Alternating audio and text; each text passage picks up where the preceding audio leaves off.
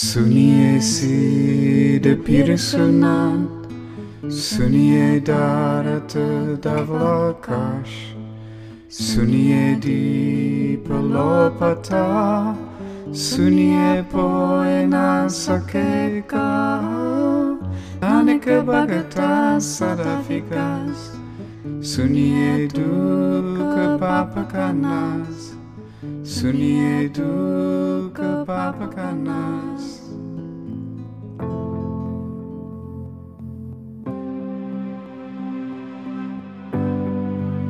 Herzlich willkommen bei Ananda.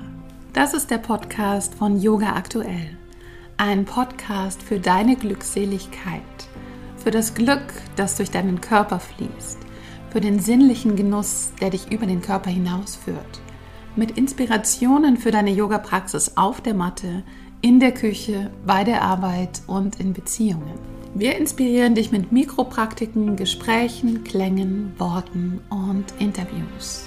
Ich bin Julia Johansen und führe dich durch den Ananda Podcast.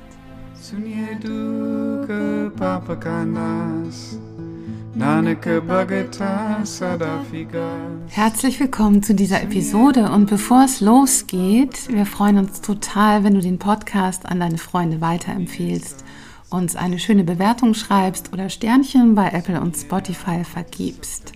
Du kannst uns auch deine Unterstützung mit einem Print- oder Digital-Abo der Yoga Aktuell schenken. Unser Magazin Yoga Aktuell erscheint bundesweit alle zwei Monate und inspiriert dich mit vielen tiefgründigen Beiträgen und spannenden Interviews. Ich stelle meinen Gast vor, ein ganz besonderer Gast, Satya Singh. In der Kundalini-Yoga-Welt ist er bekannt. Er ist einer der schon am längsten praktizierenden Lehrer und als ich damals meine Kundalini-Yoga-Lehrerausbildung gemacht habe, vor mehr als 20 Jahren, da war auch er einer meiner Lehrer in der Ausbildung. Satya Singh ist heute 73 Jahre alt und hat ein unglaubliches spirituelles Wissen. Er hat das Buch geschrieben Kundalini Yoga als Seelenreise und die Seelenreise beschreibt er auch als sein Lebensprojekt. Er schreibt gerade an dem zweiten Buch, die Seelenreise Teil 2. Satya Singh leitet gemeinsam mit seiner Frau Simran K. seit 1994 das Yoga-Zentrum Hohe Luft in Hamburg. Und die Musik, die ihr hört und auch noch mehr hören werdet, hat er zusammen mit seiner Tochter gesungen. Satya Singh erzählt uns sehr viel über die Seelenreise und die Slow Kundalini, was ich total spannend finde, wie man auf langsame Weise die Kundalini-Energie erwecken kann und ja, es war ein sehr inspirierendes Gespräch. Ja, lasst euch entführen in die Welt der Seelenreise, des Laukundalini und dem spirituellen Wissen und den Weisheiten von Satya Singh. Ich wünsche euch viel Freude beim Zuhören.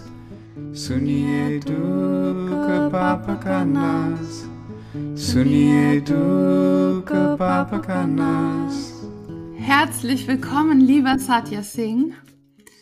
Wir kennen uns schon lange, haben uns aber lange nicht mehr gesehen. Ich habe vor über 20 Jahren die Kundalini-Yoga-Lehrerausbildung gemacht mit Dashmish, Amrit und dir in Berlin.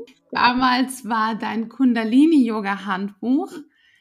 Ähm, das fand ich ganz toll. Ich kannte diese Übungsreihen darin auch auswendig. Und jetzt vor ein paar Jahren hast du wieder ein Buch geschrieben, Die Seelenreise. Das ist ein Praxisbuch zur Psychosomatik der Wirbelsäule. Also eine Reise durch die gesamte Wirbelsäule, durch alle 26 Wirbel. Und es gibt für jeden Wirbel eine Kriya, eine Übungsreihe aus dem Kundalini Yoga, die man 40 Tage macht. Das heißt, das dauert 26 mal 40 Tage, so fast drei Jahre lang, wenn man das alles durchgeht und man arbeitet dann alle Wirbel und die entsprechenden Themen der Wirbel energetisch durch. Und du bezeichnest diese Seelenreise auch als eine Art Slow Kundalini, also eine langsame Erweckung der Kundalini. Die meisten wissen, was Kundalini ist, aber manche vielleicht auch nicht. Kannst du erstmal erzählen, was ist die Kundalini, die im Kundalini Yoga ja auch eine große Rolle spielt? Und wie ist sie verbunden mit dem System der Seelenreise? Ja, danke Julia. Also wir fangen jetzt mit dem schwierigsten Begriff an, ne? Kundalini. Kundalini ist äh, für die meisten Leute äh, ein Phänomen von einer, einer spontanen Kundalini-Erweckung. Äh, die manchmal schwer zu integrieren ist im Leben, wo eine unglaubliche Welle von Energie hochkommt, die dann noch tagelang nachwirkt und äh, die dann auch häufig die Persönlichkeit meistens im Guten, aber nicht immer enorm verwandelt. Und äh, ich mache schon seit 1975 sehr intensiv Kundalini Yoga und äh, ich habe noch nie diese Welle erlebt. Und wenn ich bei meinen Brüdern und Schwestern äh, so ein bisschen schaue, wie sind die drauf, was machen die, dann sehe ich im Laufe der Jahre zwar enorme Veränderungen, man kann ruhig auch sagen, eine Art von Revolution der Persönlichkeit, aber wir sind nicht so drauf, dass wir in ein paar Wochen eine riesige Tsunami von Energie über uns äh, ergehen lassen und dann total verwandelt sind. Deshalb habe ich das Begriff von der Slow Kundalini bedacht, weil es ist deutlich, es passiert enorm viel. Es ist auch deutlich, dass es nicht mit was anderes zu erklären wäre, als mit einer ein, ein langsame energetische Verwandlung. Es ist gleichzeitig deutlich, das geht nicht so schnell bei uns. Und äh, das Vorteil davon ist, dass es viel besser beherrschbar ist und dass es äh, äh, gut kanalisiert werden kann. Und das ist noch immer, es, es waren einfach diese zwei Ideen, die, die sich getroffen haben. Einerseits unsere Verwandlung geht langsam. Andererseits, offensichtlich ist es noch doch eine ein Energie, die, der hochkommt. Und äh, wenn du das kombinierst, dann muss es eine Energie geben, die auch durch Kanäle geht und die höchstwahrscheinlich der gleiche Weg geht wie die Energie von spontanen Erweckungen, aber gerade weil wir Kundalini Yoga machen, ist es viel besser beherrschbar und kanalisierbar und die Verwandlung ist das gleiche, aber es dauert lang, länger. Und äh, Gott, es ist echt ein Examen. ich habe das alles so sauber aufgeschrieben, aber es ist gar, gar nicht so leicht, das alles zu reproduzieren. Äh, du musst mal die guten Stücke rausholen. Weil ich bin vollkommen mit die, das zweite Buch natürlich äh, am Arbeiten. Ja, ja, du schreibst jetzt Teil 2, die Seelenreise. Ja. Ähm, was ist die Erweiterung? Also was, worum geht es in Teil 2? Äh, ist eigentlich ganz simpel. Kundalini ist Kundalini nach Kundalini Yoga ist relativ langsam. Du gehst also durch die Wirbelsäule hindurch. In jeder Wirbel wird die Kundalini bestimmte Reinigungen und Heilungen vornehmen, damit sie gut durchkommen kann und die Verwandlung gut durchführen kann. Und äh, äh, so dauert es 26, weil es gibt ungefähr 26 Wirbel. 26 mal 40 Tage, weil wir brauchen 40 Tage, bis die Energie von ein Kriya richtig gut sitzen bleibt. Äh, also 26 mal 40 ist äh, 1040. Und äh, dann bist du aber nicht beim Scheitelpunkt. Du bist bei der höchsten Wirbel, bei der Atlas. Es gibt dieses System, um den Kopf zu bewegen, Axis und Atlas, relativ kompliziert. Und die Energie, die wir benutzen, ist 26 mal 40 Tage hochgestiegen. und ist jetzt beim Atlas. Und es gibt noch ein Stückchen, ein, ein Schritt, ein großer Abstand. Es ist natürlich kein riesiger Abstand. Es ist in meinem Kopf gemessen, ist es ungefähr 21 Zentimeter, was man im Yoga der goldene Schnur nennt, der Abstand von Wirbelsäule zum äh, siebten Chakra, zum Kronenchakra. Und als mein erstes Buch fertig war und ich war, wir waren oben mit die Energie, wir waren beim obersten Wirbel, habe ich natürlich schon äh, gezeigt, wie viele Nadis, viele Energiebahnen die Energie noch weiter transportieren, teilweise auch zum Scheitelpunkt. Äh, aber so echt die, die große Welle, die beim Steißbein angefangen hat und die beim Atlas jetzt ist, der wartet eigentlich noch darauf, um zum Sahasrara, zum tausendblättrigen Lotus transportiert zu werden. Und das ist jetzt das zweite Buch.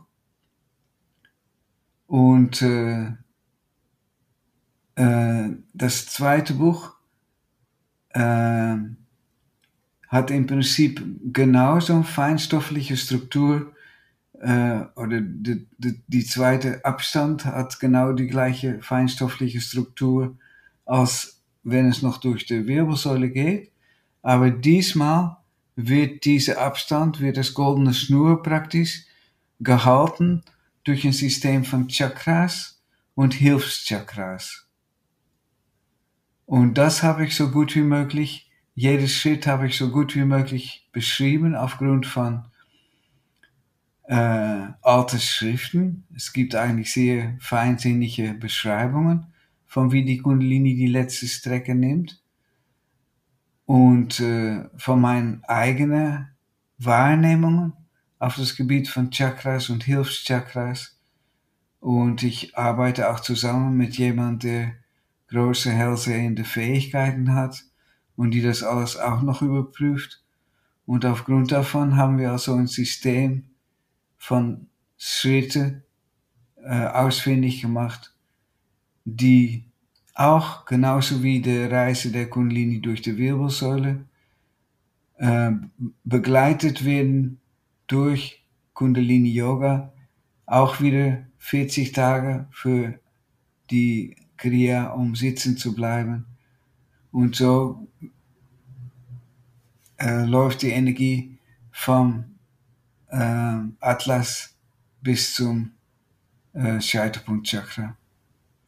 Und dann noch ein bisschen weiter auch, weil es ist ein bisschen komplizierter, als wir dachten, nämlich. Wir unterbrechen für eine kurze Werbung. Zur Ruhe kommen und Entspannung finden. Das ist für viele das Hauptziel des Urlaubs. Doch wenn man bedenkt, wie viele Möglichkeiten des Ausspannens es doch eigentlich gibt, dann lohnt es sich, die Wahl des Urlaubsortes mit Achtsamkeit zu treffen. Es gibt sie nämlich wirklich, diese ganz besonderen Orte, die nicht nur durch ihre naturnahe Umgebung, sondern auch durch ihr ganz spezielles Angebot überzeugen. So zum Beispiel das Hotel Lindenwirt, gelegen mitten im bayerischen Wald. Ein Kraftort, umgeben von energiespendender Natur, geführt von Menschen, denen die Begegnung und das Wohlbefinden ihrer Gäste am Herzen liegen. Yoga hat beim Lindenwirt schon immer eine große Rolle gespielt. Aus diesem Grund steht den Gästen das neue Yoga- und Vitalhaus Samhita inmitten einer weitläufigen Gartenlandschaft zur Verfügung als optimale Ergänzung eines perfekten Wellnessurlaubs sozusagen. Hier werden Yoga- und Gesundheitskurse zur Entspannung und Weiterbildung angeboten. Innere Zufriedenheit und wohltuende Gelassenheit werden beim Lindenwirt also mitserviert, wenn wundervoll zubereitete Gerichte mit regionalen Zutaten aus nachhaltiger Produktion auf ihre Teller gezaubert werden. Nicht ohne Grund ist das Hotel Lindenwirt stolzer Träger des Green Sign Level 4, eine europaweite Nachhaltigkeitszertifizierung ganz im Zeichen der Zeit. Und weil sich Entwicklung und Wachstum im Innen genauso wie im Außen manifestieren, macht der Lindenwirt immer wieder mit Neuigkeiten auf sich aufmerksam. Diesmal sind es die neuen Zimmer, die ab Juni mit zauberhaften Namen wie Spa Suite Waldgruß oder Junior Suite Heimatliebe aufhorchen und Lust auf grenzenlose Entspannung aufkommen lassen. Und wie viel Zeit braucht es dafür noch, um vom Atlas zum Scheitelpunkt zu gehen? Okay, lass mich das eben auflisten. äh, die Chakras und Hilfschakras, die eine besondere Rolle spielen bei dieser letzten Strecke, äh, sind erstmal Lalana Chakra, das Zungenchakra. Dann kommst du bei äh, Ajna, das dritte Auge. Das nächste Chakra heißt Soma. Das Chakra darauf, Soma ist das Mondchakra. Das Chakra darauf ist Kamadenu, die Kuh der Fülle. Das nächste Chakra darauf ist äh, Kameshwara, da wo Shakti und Shiva die wirkliche Hochzeit feiern. Da ist auch ein spezieller Chakra vor. Und äh, danach kommt äh, Hrit, das Herzchakra, die Vertretung vom Herzchakra in, in the Mind, in the Geist. Dann kommt äh, das Nirvana Chakra. Dann bist du beim Sahasrara Chakra, beim Scheitelpunkt, beim Kronenchakra. Und das ist nicht das Ende. Weil nach Sahasrara äh, gibt es noch ein viel mysteriöseres System, wovon ich früher nichts gehört habe. Das ist nicht so in der üblichen Folklore, in der üblichen Wissenschaft der Kundalini äh, vorhanden, aber spielt eine sehr wichtige Rolle. Das sind die beiden Bindus. Der äh, äh, Parabindu, der höchst, das höchste Punkt, das eigentlich nur vergleichbar ist mit jetzt verlässt du das normale Universum es gibt ganz andere Gesetze, die gültig sind. Und teilweise geht das weiter und dann gibt es auch so ein Teil, wo du manifestieren kannst und deine, deine Wünsche realisieren kannst. Und teilweise geht es dann aber auch wieder zurück. Dann geht es von der Parabindu nach der Bindu Visarga. Der Bindu Visarga ist das, was den Tropfen auf fängt und dann geht ein, ein Strom von Nektar, der Nektar der Unsterblichkeit, geht dann mit seinen eigenen Gesetzen auch wieder nach unten. Und eigentlich, als ich das entdeckte, war ich ganz angetan, weil es ist nicht so, dass die Kundalini hochgeht und du sitzt in totaler Ekstase und ab dann hast du keine Probleme mehr und du bist erleuchtet und, und das war es, das ist das Ende der Geschichte. Das klingt irgendwie so ein bisschen narzisstisch oder so. Das ist auf jeden Fall nicht so überzeugend in dieser Zeit, finde ich. Und deshalb ist dieses System so schön. Der Kundalini geht hoch und äh, die Verschmelzung von Shakti und Shiva, weil das ist auch noch so ein eigentlich relativ moderne äh, Punkt, Shakti und Shiva, als, wenn die kosmische Hochzeit stattfindet, dann ist das eine Verschmelzung nicht nur auf der geistigen Ebene, die verschmelzen wirklich vom Körper auch. Das heißt, man würde sagen, es ist eine Transfrau oder ein Transmann der da die letzte Strecke geht zum Scheiterpunkt Chakra. Es ist auf jeden Fall, Shakti und Shiva sind eins und die vertreten so ein bisschen das Höchste, was ein Mensch erreichen kann. Aber dann fängt das zweite Prozess an. Der, der Heilige oder der Yogi, teilweise gebraucht er seine Energie, um alles, was er, was er verbessern kann, zu verbessern. Und teilweise geht er auch wieder zurück über das Guru Chakra und besondere Fähigkeiten, die Botschaft weiterzugeben. Eine Art von, das finde ich auch irgendwie passend, total robuste Gesundheit ist auch, was du kriegst, wenn du das gut verarbeitest, die zurückkommende Energie. Weil genauso wie es ziemlich gefährlich ist, wenn du kein Kundalini Yoga gebrauchst, um die Kundalini nach oben zu kriegen, genauso gefährlich ist es, um, wenn du kein Kundalini Yoga gebrauchst, um diese Visaga, diese Tropfen, die runterkommt, gut zu kanalisieren, weil der, der muss einen bestimmten Pfad folgen, über die Zunge, über das Lalana Chakra und wird dann gereinigt in Vishuddha, in das Kehlchakra und geht dann zum Nabelchakra und von der Nabel wird es über, die ganze, über den ganzen Körper verteilt. Und äh, wenn die Energie nicht gut geschleust wird, wieder zurück, dann kann es sogar sein, dass du dadurch zu schnell verbrannst und dass du eher Energie verlierst, als dass du gewinnst. Das heißt, sowohl hoch, das Hochsteigen als das Runtergehen ist etwas, was gut begleitet werden muss, was seine Zeit haben sollte auch. Es ist super spannend. Also ja, ist ja, total was du auch gesagt hast, weil es kann dann auch narzisstisch bleiben, wenn die Energie nur hochgeht und man sie nicht wieder zurückfährt auf den richtigen Wegen in die Welt Genau. hinein, in den Körper hinein. Genau. Und da ist das zweite Buch über, über diese Rückkehr, na nicht nur über diese Rückkehr.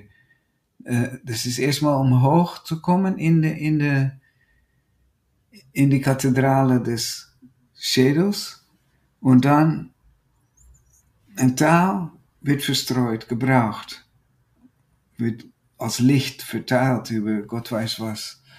Und dann kommst du wieder runter. Das heißt Amrit, die Zeit des Amrits. Und Amrit ist äh, das Nektar der Unsterblichkeit. Und da gibt es auch alle möglichen interessante wissenschaftliche Parallelen, besonders was die Zirbeldrüse betrifft. Die Zirbeldrüse äh, ist super klein, ist noch kleiner als die Hirnanhangdrüse. Die Hirnanhangdrüse ist dann vielleicht so groß wie ein Erbse.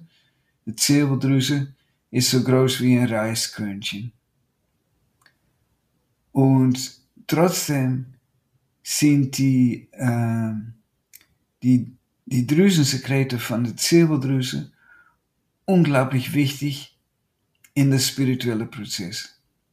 Und es gibt viele Leute, die annehmen, dass diese ganze Zyklus von endlich hochsteigen zur Zirbeldrüse und dann von der Zirbeldrüse runter, dass die Zirbeldrüse auch ein, eine steuernde Rolle wenigstens spielt, äh, was diese Amrit betrifft. Dass die Amrit vielleicht eher etwas wie DMT, was auch eine Art von Neurotransmitter ist, und, und andere Serotonin und natürlich auch Melatonin in viele Qualitäten. Es gibt viele verschiedene Grade von Reinheit von Melatonin und die haben alle vers- verschiedene auch spirituelle Wirkung. Dass das, also da, da kommen allmählich also Wissenschaft und alte, äh, alte yogische Technologie vorsichtig, vorsichtig zusammen, um mehr herauszufinden, was da wirklich passiert und wie man das am besten begleiten kann. Du beschreibst ja in der Seelenreise fünf Entwicklungsschritte. Also die 26 Wirbel teilen sich sozusagen in fünf Teile und jeder Abschnitt ähm, hat auch Themen mit einer Entsprechung zu dem spirituellen Weg.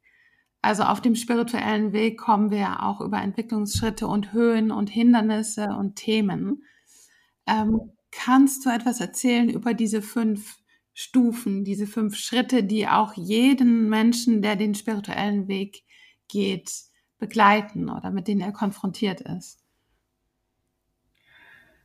Ja, es ist sogar nicht nur der spirituelle Weg. Es ist sogar so, wenn du anfängst, Krankenschwester zu lernen, dann gehst du wahrscheinlich auch durch diese Schritte hindurch. Äh, aber natürlich, sie kommen am meisten zur Geltung auf der spirituelle Weg. Und das betrifft äh, Sharampat, Karampat, Shaktipat, Sahajpat und Satpat. Pat ist immer Wegabschnitt oder so etwas, Weg, Wegstück. Ist ein bisschen wie Pfad. Und äh, diese erste Entwicklungsstufe, das ist äh, jemand, der gerade mit Kundalini Yoga anfängt oder jemand, der gerade anfängt, sich selbst anders zu betrachten äh, und der so begeistert ist von alles, was er machen kann. Jetzt macht er Yoga und äh, er hat viel mehr Energie, er kann viel mehr, äh, mehr sehen in Menschen. Also für mich war es so, ich war eigentlich, vielleicht ist es nicht so normal, aber ich war eigentlich ziemlich unglücklich, als ich habe dann studiert und aber ich konnte überhaupt den Sinn des Lebens nicht so gut finden. Und ich hatte dann jeden Tag mein Tagebuch, ein horizontales Strich und dann eine Art von Sinuskurve. Über, über Null, wenn ich mich gut fühlte und unter Null, wenn ich mich schlecht fühlte. Und das kam eigentlich fast nie unter Null hervor. Bis ich angefangen habe mit Kundalini Yoga. Und dann kam es jeden Tag ein bisschen höher, bis ich eine ganz normale Kurve hatte. Und das ist die erste Phase. Und das ist so schön. Wenn du, wenn du mal merkst von, oh, ich bin nicht immer depressiv, oh, ich kann es. Äh, und das ist, das ist Sharampat von Charming. Das ist die Hochzeitsreise von, oh, das wäre für die Krankenschwester, Lehrling, wäre das von, oh, ich kann endlich so endlich was Sinnvolles mit meinem Leben machen und es ist so schön mit Menschen zu arbeiten und und und. Aber für den spirituellen Mensch ist das echt von, ja, ich fühle die Energie, ich bin endlich glücklich und ich strahle was aus. Und dann, das kannst du lange durchhalten und es ist auch ganz schön und genieße es bitte, solange es geht, weil irgendwann wirst du geprüft. Weil du musst bedenken, es gibt so ein paar spirituelle Gesetze, die mit Karma zu tun haben. Äh, und das erste ist, äh, du kriegst so viel Karma, wie du verarbeiten kannst in einem Leben. Und das zweite ist, das Karma strömt aber auf dich zu. Und das passiert dann in der zweiten Phase, der heißt auch Karampat, die Phase des Karmas. Äh, und es ist ganz schwer zu verstehen, weil du hast jetzt zwei, drei, vier Jahre richtig gut gelebt. Du hast zum ersten Mal gut gegessen und kein Zucker, kein Alkohol. Das ist auch, was auch eine natürliche Neigung ist, wenn du Yoga machst. Und was passiert? statt dass du strahlend in deine Villa irgendwo an der Riviera wohnst und ein bisschen Yoga machst jeden Tag, geht alles daneben und du wirst krank und du hast kein Geld mehr und alles, was ein Mensch passieren kann, passiert dir doppelt, weißt du? Und natürlich verlierst du da viele Leute, die denken von Gott, das kann ich auch mit einer anderen Methode. Äh, und viele Leute dann verlieren den, Weg. Aber die Leute, die durchhalten, weil sie denken, ja, es muss können, es muss mich selbst heilen können, die sind dann zwei, drei, vier Jahre richtig beschäftigt mit ihren Karmas und dann wird es besser. Und das ist natürlich auch bei der Krankenschwesterlehrling ist es leicht nachvollziehbar. Dann äh, im Krankenhaus kann auch ziemlich schlimm werden. Äh, das ist also nicht nur Kundalini Yoga oder Yoga. Und dann kommst du in die dritte Phase, Shaktipat. Es geht dir fantastisch. Du hast die größten Schwierigkeiten überwunden. Du hast so eine Energie und so eine Ausstrahlung und Die Leute lieben dich und respektieren dich und wollen wissen, wie sie leben sollen. Und du sitzt da auf deinem kleinen Thron und du verteilst ein bisschen Absolution zu aller Leute. Und da, eigentlich ist Shaktipat, obwohl es so von außen so gut aussieht, die gefährlichste Phase. Weil da kommt ein, eine enorm subtile Prüfung auf dich zu. Und ich kann dir mal ein Beispiel, Beispiel von meiner eigenen Shaktipat-Prüfung geben also ich bin ziemlich klein und ich habe diese Machtsfantasien dann, weißt du, von, oh, ich würde gerne groß sein. Und so kam dann, als ich anfing mit Yoga, hatte ich diese komische Vorstellung, ich will durch Yoga mein Karate, was ich damals auch gemacht habe, verbessern und paranormale Fähigkeiten haben, damit ich, obwohl ich ein bisschen klein bin, doch wunderbar kämpfen kannst. und als Shaktipat kam, hatte ich das schon ein bisschen vergessen, weißt du. Es war überhaupt nicht mehr so wichtig. Kampfkunst machte ich damals noch in der Form von Tai Chi Chuan. Naja, das ist nicht sehr aggressiv. Das heißt, ich hatte das ganze, mein ganzer Wunsch schon vergessen. Und dann wurde er plötzlich erfüllt. Ich traf einen Lehrer, ein magischer Mensch, unglaublich, der, der hatte all diese Fähigkeiten, die ich mir vor, vor fünf, sechs Jahren gewünscht hatte. Er konnte Leute, ohne sie zu berühren, durch die Luft werfen und, oh man, da kann ich noch eine Stunde über erzählen. Das war echt eine unglaubliche Erfahrung, ihn zu treffen. Und er bot an, dass wir bei ihm studieren dürften. Aber, das war der Haken an der Sache, als wir, sag mal, als er uns erklärt hat, was wir dann alles machen sollten, wurde uns plötzlich klar, weil er hatte eine ganze Gemeinschaft um sich herum, dass die 50 Leute, die da im Geheimen wohnten, gab keine Paare. Das heißt, ich müsste praktisch die Ehe zu meiner Frau auflösen. Und das ist das Gefährliche von Shaktipat. Du kannst das kriegen, was du willst, die größte Macht und die größte, aber du musst das, was du liebst, loslassen. Und das ist so ein total schwierige Entscheidung. Du musst praktisch, was du, was du möchtest und was du liebst, wäre da mal dazwischen.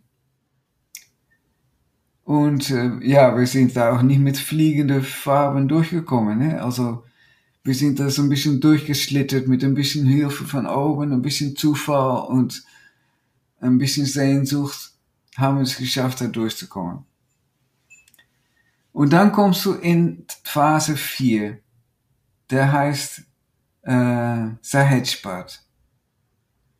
Das übersetzt bedeutet das de Komfortzone. Aber der hat, das ist ein bisschen wie ein Sumpf, weißt du? Weil du, das ist, die Prüfung da ist, äh, kannst du noch durchhalten, jetzt, wenn du gesehen hast, wie schwierig es ist und, und du kriegst meistens eine Herausforderung, du kriegst irgendwelche Krankheiten oder etwas, wodurch es so schwierig ist, noch durchzuhalten. Und wenn du deine Praxis äh, flöten lässt, dann lässt du das Ganze los. Und es ist so schwierig und dein Körper tut weh und Gott weiß was. Dann dahin durchzukommen ist, ist nicht leicht. Und dann kommst du aber, wenn du das dann trotzdem schaffst, trotz aller Wehwehchen und Zweifel und Gott weiß was, dann kommst du in Satpat. Und Satpat ist de wahre Phase, de wahre Weg. Da weißt du, es ist nicht leicht, du halt trotzdem durch und du bist im Gleichgewicht. Da kannst du auch wieder rausfallen, aber es ist erstmal ein sehr guter Punkt. Das sind die fünf, fünf Phasen des Yogas, des Kundalini Yogas. Und das habe ich auch in diese Wirbelsäuleaufstieg verarbeitet, weil es sehr viel verdeutlicht. Und würde es dann noch eine, eine, eine weitere Phase geben in dem Teil 2 der Seelenreise?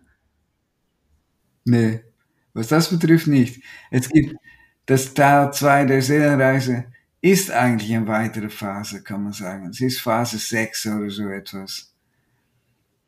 Und äh, ja, du musst, du musst, es gibt schon einen, einen großen Unterschied zwischen der ersten Phase und der zweiten Phase. Weil die erste Phase ist der ganze Dharma, weißt du? Alles, was du machen kannst und teilweise auch, was du machen sollst, um dein Ego äh, loszulassen und in den Dharma einzusteigen. Also äh, ist wunderbar. Das bedeutet praktisch von äh, ich habe mein Leben so organisiert, dass es schön ist, äh, ich genieße es und ich tue auch meine Pflicht. Das ist der Dharma. Wenn du in die zweite Seelenreise reinkommst, dann sind die Themen viel raffinierter, viel mehr psychologisch und spirituell, viel mehr, viel schwieriger zu bewältigen eigentlich. Da musst du schon richtig gut dich selbst und andere wahrnehmen können. Es ist nicht einfach so von, ich folge brav das Gesetz. Das war die erste. Jetzt ist es so, Gesetz, Gesetz, gibt keine Gesetze. Ich muss es finden, ich muss es finden, ich muss dahin, ich muss dahin, nee, ich muss dahin. Es ist ein, es ist ein Qualitätssprung, aber es ist nicht leicht. Du hast ja in dem Buch diese schöne Liste mit den Affirmationen, zu jedem Wirbel ja. eine. Und damit unsere Hörerinnen und Hörer sich so vorstellen können, was diese Seelenreise praktisch ist, hatte ich die Idee, dass du diese Affirmationen vorliest, langsam, eine Pause dazwischen und jeder kann zu Hause das in sich still mitsprechen oder laut mitsprechen und auf sich wirken lassen. Und äh, du kannst ja noch mal kurz beschreiben, was diese, du bezeichnest es als eine Art Prüfung, ähm, was diese Prüfung bedeutet oder macht, was diese Affirmationen machen können. Ja, also äh, ich habe damals gesucht nach einem Ende von einem Buch, äh, ein, ein, ein Finale praktisch, wo äh, Leute zeigen können, was sie können. Und äh, dann bin ich auf diese, auf diese relativ traditionelle Kundalini Yoga Technik gestoßen, wo du äh, praktisch von dich selbst behauptet, was du alles kannst und wie du dich fühlst und wie fantastisch und wie effektiv und äh, wie liebevoll und wie, ne, du musst dich gleich das mal anhören. Und das ist die ganze Zeit an die Grenze des Unmöglichen, aber trotzdem weißt du, du kannst es schaffen und tada. Und äh, die Kunst ist jetzt dabei, und das, das ist auch das Prüfungselement, ist, äh, dass du diese Wörter sprechen kannst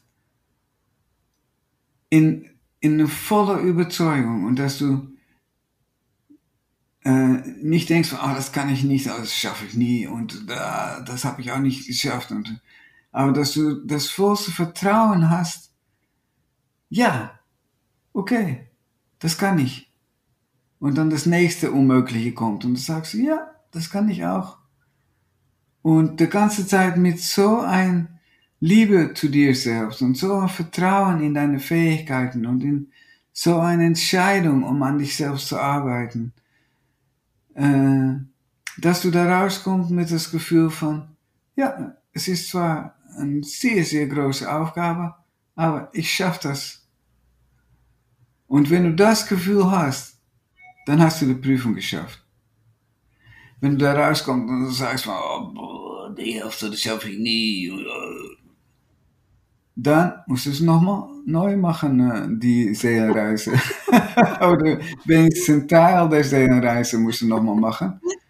bis du dann da rauskommst mit das Gefühl von, ja, es ist zwar total verrückt und schafft vielleicht niemand auf der Welt, macht nichts, wir machen das. Mhm. Und die, die, die Chance würde ich deinen Leser auch geben wollen. Also nimm dir Zeit, für jeder Begriff, um das nachzusprechen, laut oder leise. Und wenn du jede einzelne davon von, ja, das schaffen wir, machen kannst, dann hast du die Prüfung Und bestanden. sonst gibt es das tolle Buch von Satya Singh, Teil 1 und bald ja, Teil das 2. kann ich sehr empfehlen. ja. Okay, dann ihr Lieben daheim, ihr könnt es euch bequem machen, wenn ihr zu Hause seid, die Augen schließen und zuhören und innerlich mitsprechen oder laut mitsprechen. Wir machen immer kleine Pausen dazwischen. Ich lehne mich jetzt auch zurück.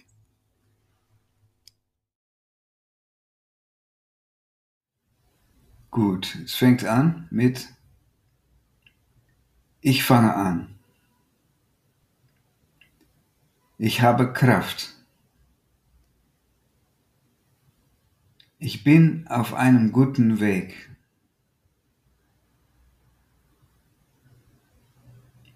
Ich habe Geduld.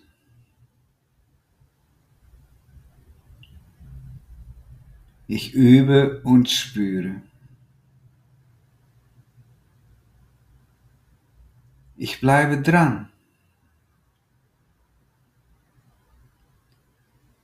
Ich ruhe in meiner Mitte.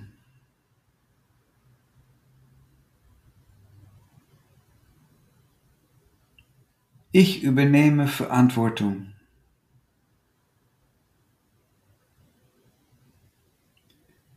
Ich habe gute Weggefährten.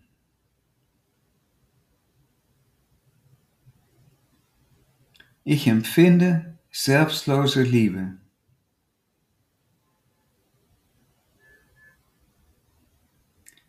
Ich liebe Kinder.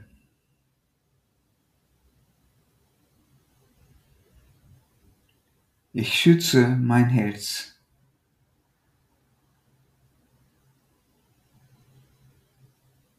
Ich bleibe auf dem Weg.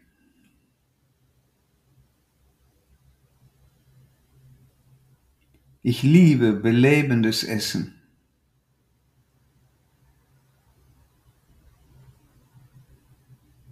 Ich bin Teil des neuen Zeitalters.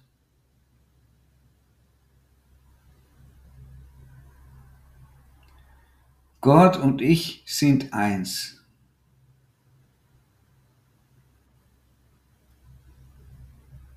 Ich kommuniziere bewusst.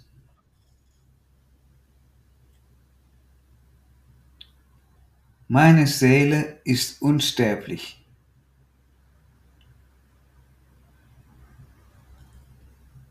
Ich kann loslassen.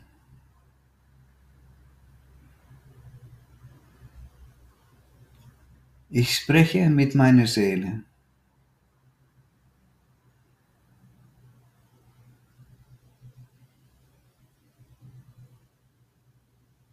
Ich erschaffe mein Universum.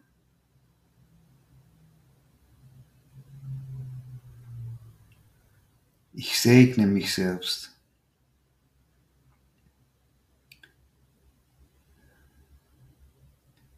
Ich mag es, alt zu werden.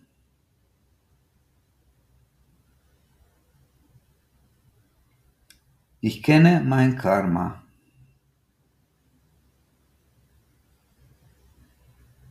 Ich bin Teil der goldenen Kette.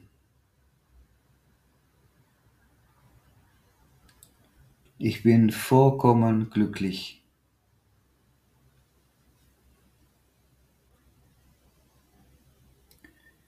Jetzt bleib einen Moment lang einfach sitzen. Augen zu.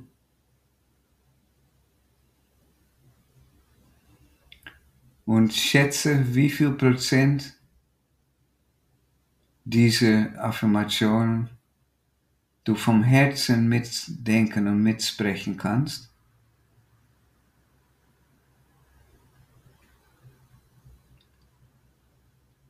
90 bis 100 Prozent ist fantastisch. Du brauchst das Buch nicht mehr, kannst es verschenken.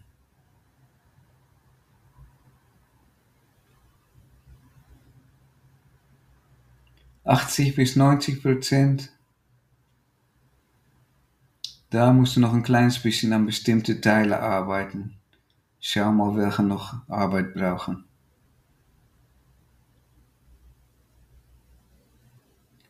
Weniger als 80 Prozent. Vielleicht brauchst du noch eine Runde. Das Buch zu bearbeiten mit 40 Tagen Kundalini Yoga Kriyas. Viel Spaß. Ich bin Teil des neuen Zeitalters. Das ist ja auch ein interessantes Thema, weil im Dezember 2020 äh, sind wir sozusagen ins neue, die neue Zeitenepoche gewechselt, in die Luftepoche oder auch das Wassermann-Zeitalter. Und ja, wie erlebst du diese Zeitenwende und was siehst du da für Potenziale in der Luftepoche? Die wird uns jetzt 200 Jahre lang begleiten. 2000. 2000? 2000. Ah, ich dachte 200. Um genau zu sein, 2100 Jahre Wow. astrologisch betrachtet. Und was ist das Potenzial dieser Zeitepoche für alle Menschen, aber auch vielleicht speziell für Yogis und Yogalehrende? Ich habe viel Horoskope gemacht. Ich mache doch immer die mein Jahresvorausschau jede äh, Silvester. Und ich habe mich immer ein bisschen geärgert an Leute, die so romantische Ideen hatten über das Wassermann-Zeitalter. Weil es gibt eigentlich keine Hinweise, dass diese Wassermann-Zeit, der kommt, so viel angenehmer sein wird als Fische-Zeitalter. Und äh, deshalb hat es mir auch nicht so enttäuscht, dass es jetzt so schwierig geht mit Lockdown und Krieg und Viren und Gott, Gott, Gott, Gott. Weil jedes Zeitalter hat sein, sein, seine Probleme. Aber es ist schon richtig, es kommt eine unglaubliche Umkehr auf uns zu. Und äh, meine Hoffnung und auch ein bisschen mein Vertrauen ist, dass äh, es Kräfte, positive Kräfte in der Welt und um die Welt herum gibt, die ein bisschen das Ganze im Blick behalten. Weil es scheint, dass wir allein kaum rauskommen. das ist echt krass. Und ich denke, tatsächlich, es ist so über, über, überdeutlich, dass ein neues Zeitalter im Moment in Aufbruch ist. Es hat schon angefangen mit der Renaissance. Eine andere Art von gucken nach Menschen und eine andere Art von suchen und experimentieren. Und dann wurde das stärker und stärker und stärker mit all diese äh, Revolutionen. Und jetzt äh, ist es so überdeutlich, dass wir ganz anders leben und arbeiten. Unsere Kinder sind schon so anders als wir. Äh, es geht sehr, sehr schnell.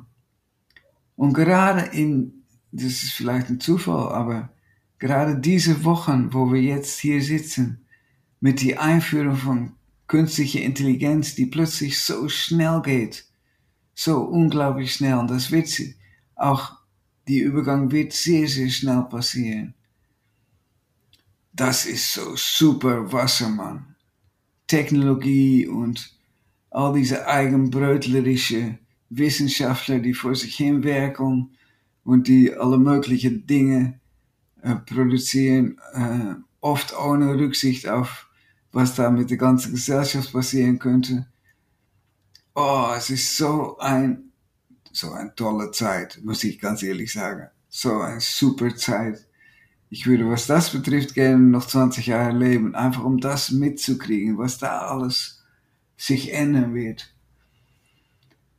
Aber ja, wir brauchen Weisheit, wir brauchen Weisheit. Also da, und das ist die Rolle des Yogas. Wir müssen die ganze Zeit gegensteuern, dass äh, die Entwicklungen sind grundsätzlich notwendig und sie sind einfach Teil von unserer Entwicklung als Menschheit, unserer Entwicklung als Menschen und ich würde das nicht gern verpassen. Deshalb, auch wenn ich hier einen Knopf hätte, um wieder zurückzukehren zum Fischezeitalter, sagen wir tausend Jahre zurück, ich würde ihm nicht drücken, den Knopf.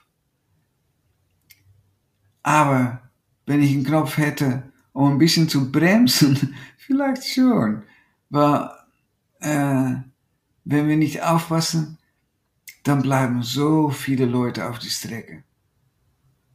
Wenn wir nicht mit, mit Weisheit und Weisheit meine ich eigentlich hauptsächlich die Bedürfnis, um aus deiner Liebe zu leben und nicht aus deiner Lust und Gier.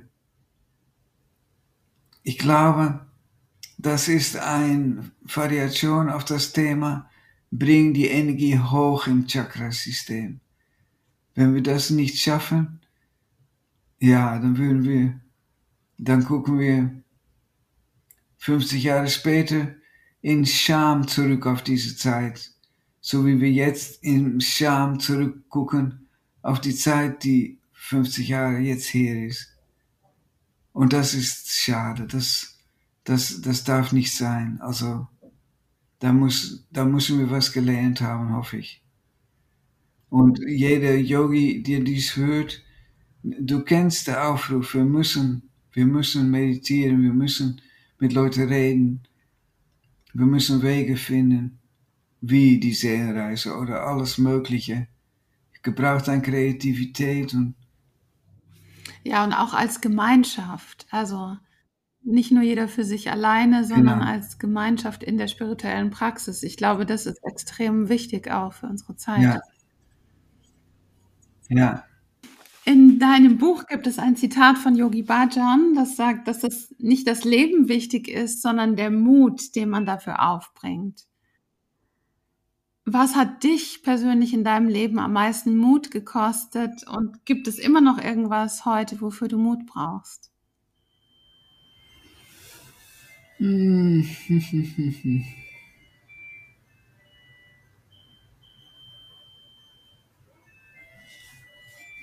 Ja, weißt du, vielleicht klingt das ein bisschen komisch, aber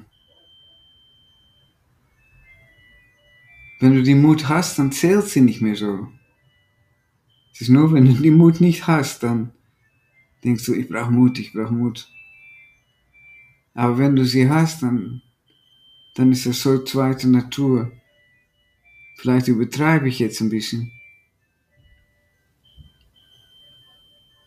Aber äh, das ist eine lange Geschichte. Ich weiß auch, wie das kommt. Ich bin jetzt 73 und ich habe in 2016 äh, die Diagnose gekriegt, Morbus Parkinson. Ich weiß, weiß auch, warum ich das habe und da, da, da.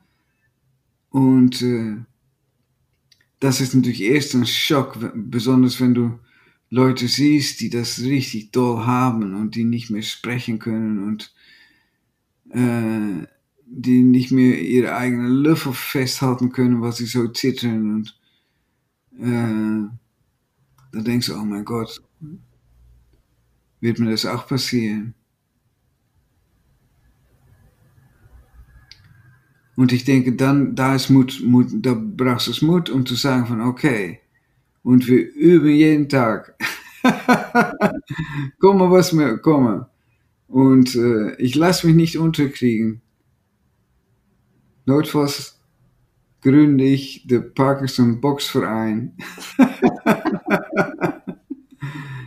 ja, aber Parkinson, das ist auch so eine Krankheit, die dich so zu niederdrückt, weißt du, du kriegst so einen krummen Haar, einen krummen Rücken und du fängst an, so einen schlürfenden Schritt zu kriegen.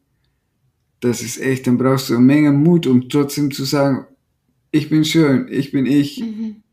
Und die können mir alle was. Mhm. Ja, Mut und auch einen Sinn für Humor. Ja, das ist auch, das hilft auch. Ohne das wäre ich schon lange in der Ecke. Ja. Ja, und das wünsche ich alle Leute, die, ich denke, wir haben alle, vielleicht ist es ein bisschen extra heftig sowas, aber wir haben alle unsere Macken und äh, ich wünsche uns alle Mut. Hm. Ja. Und wenn du deinen Körper verlässt, was willst du der Welt hinterlassen haben? Oh, da habe ich, da habe ich ein ganz, äh, weil das ist natürlich immer intuitiv, weißt du.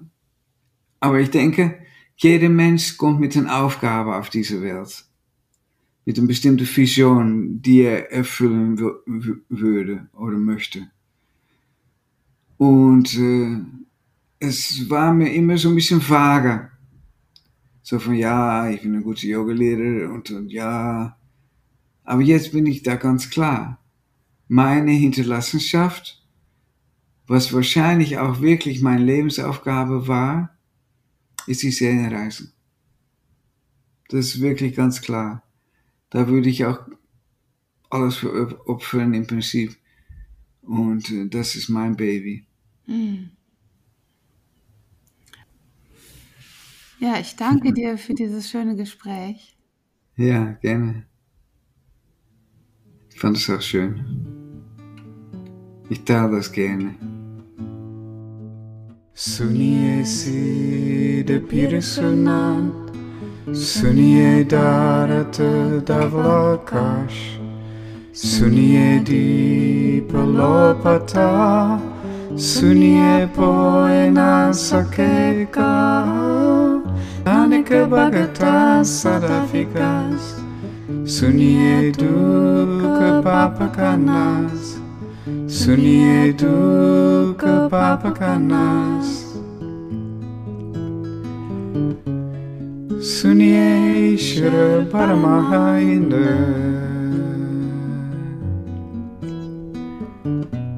Sunye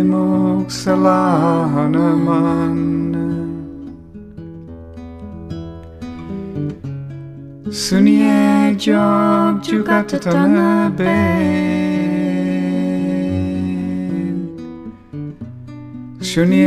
shasat simaritave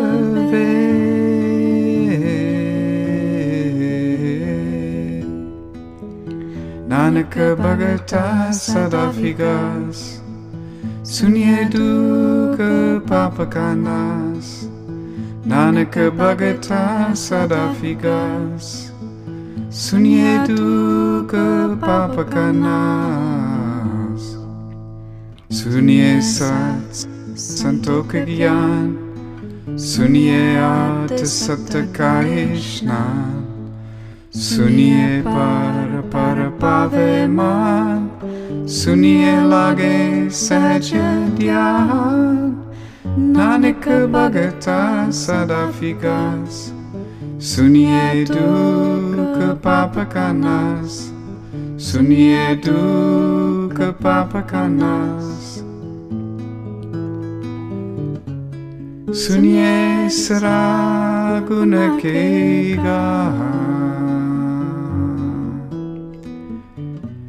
guna shikapira patisha Sunye ande paha pera ho सुनिए आंधे पापेरा हो Sunye hatove asaka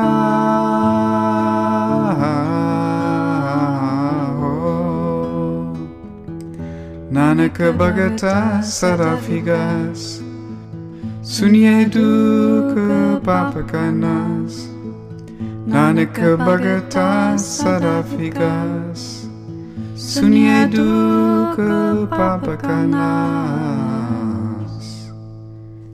Suniesi de pirisunan, sunie darată da sunie di palopata, sunie poena sakeka, aneka bagata sadafikas, sunie duca papakanas, suniedu kapapakanas Sunye Shri Paramaha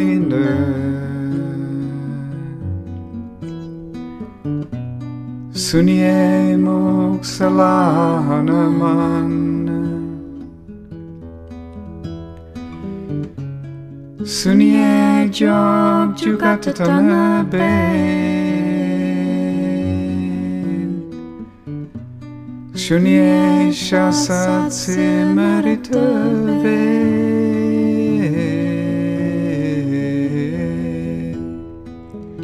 Nanaka bhagata sadafigas Sunye duka papakanas Nanaka bhagata sadafigas Sunye duka papakanas Sunie sat santok gyan Sunie at satkahishnan Sunie par par para paveman.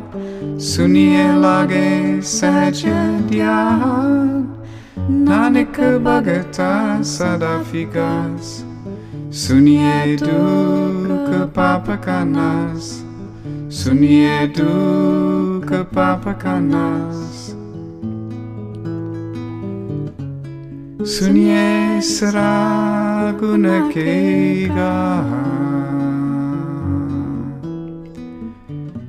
Sunye Shikapira Patisha. Sunye Ande Pahavera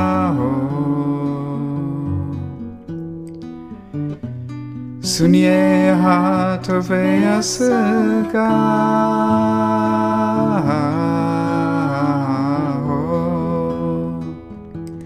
Nanaka bhagata sarafigas Sunye duka papakanas Nanaka bhagata sarafigas Sunye duka papakanas Sunie Suniesi de pirsunan, sunie darată davlakaș, sunie di palopata, sunie poena sakeka, aneka bagata sadafikas, sunie duka papakanas, sunie du ke papa kanas sunie shre paramaha inde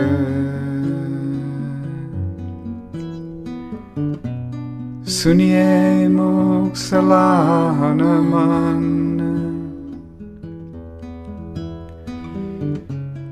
sunie jog jukatatana bay Sunye Shasat Simaritave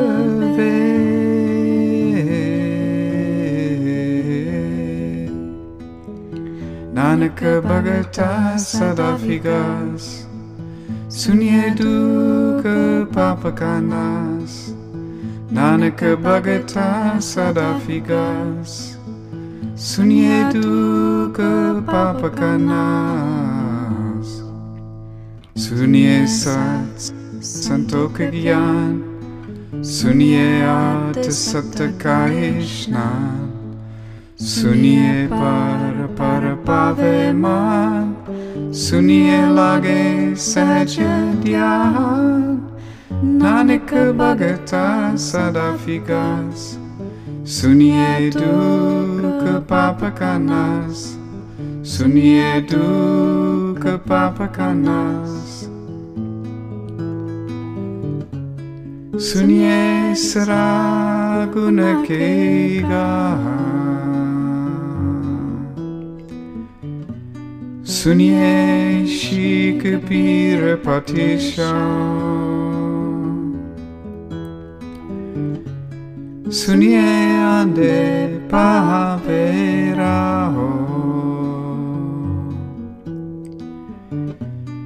sunye ha tove asaka